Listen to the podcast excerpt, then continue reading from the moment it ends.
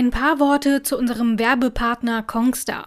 Kongstar bietet dir mit dem Tarif Kongstar X einen Vertrag, in dem zwei SIM-Karten sowie 200 GB Datenvolumen plus SMS und Telefonieflat enthalten sind.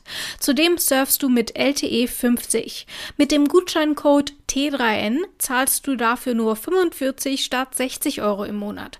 Dies gilt für Laufzeitverträge und Flexverträge. Mehr Infos unter www.kongstar kongstar.de slash T3N. Hi, hallo und herzlich willkommen zum neuen T3N Wochenbriefing. Bei zunehmend wärmeren Temperaturen, Vogelgezwitscher und Sonnenschein starten wir mit folgenden Themen in die Woche. Es gibt einen Blick zurück auf die WWDC von Apple. Wir schauen uns an, wie das FBI Bitcoin Lösegeld zurückholt, fragen uns, wie wenig Steuern die Superreichen eigentlich zahlen, stellen gute Alternativen zur Luca App vor und, mein Favorit, es geht um Eichhörnchen. Alle Artikel findest du natürlich in den Show Notes. Fangen wir an.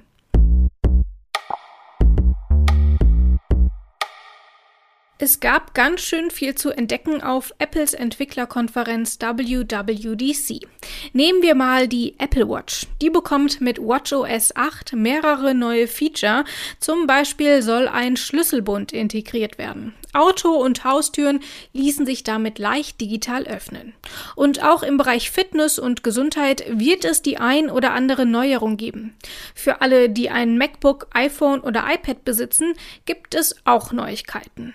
Geräte bekommen ein Update. Beim MacBook heißt das dieses Mal Monterey.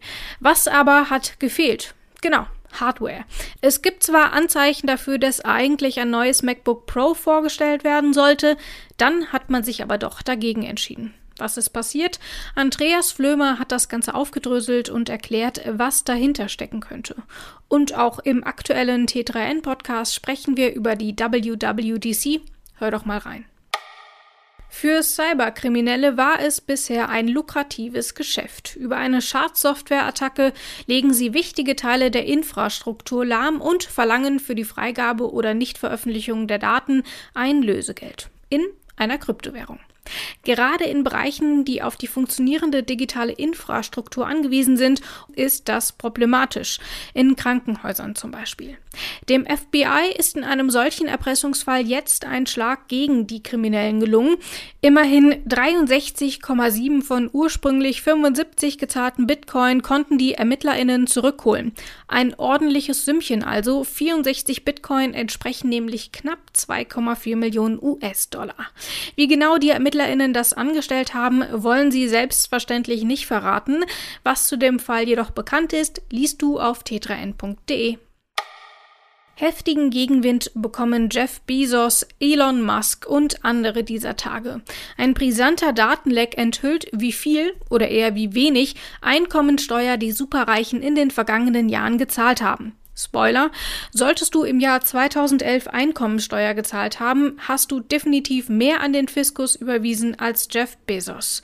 Eine neue Digitalsteuer soll dieser Praxis nun ein Ende setzen, damit die Internetriesen wie Amazon und Co. künftig einen Mindestsatz an Steuern zahlen müssen.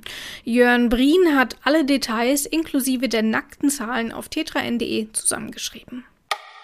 Eine der meistgehörten Fragen dieser Tage lautet wohl, und bist du schon geimpft?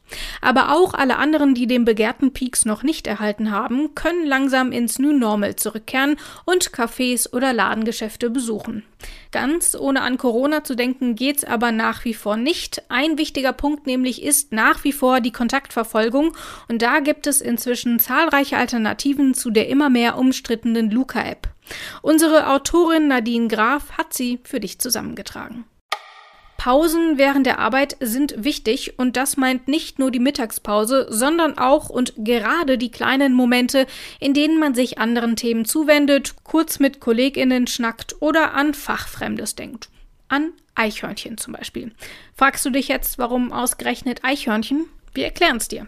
Was das Eichhörnchen-Waisenkind Fienchen mit besserer Arbeit zu tun hat und wie Livestreams aus Zoos dir helfen können, produktiver zu arbeiten, das liest du in unserem Ratgeber auf t3n.de. Das war's für heute. Komm gut durch die Woche. Bis zum nächsten Mal. Ciao.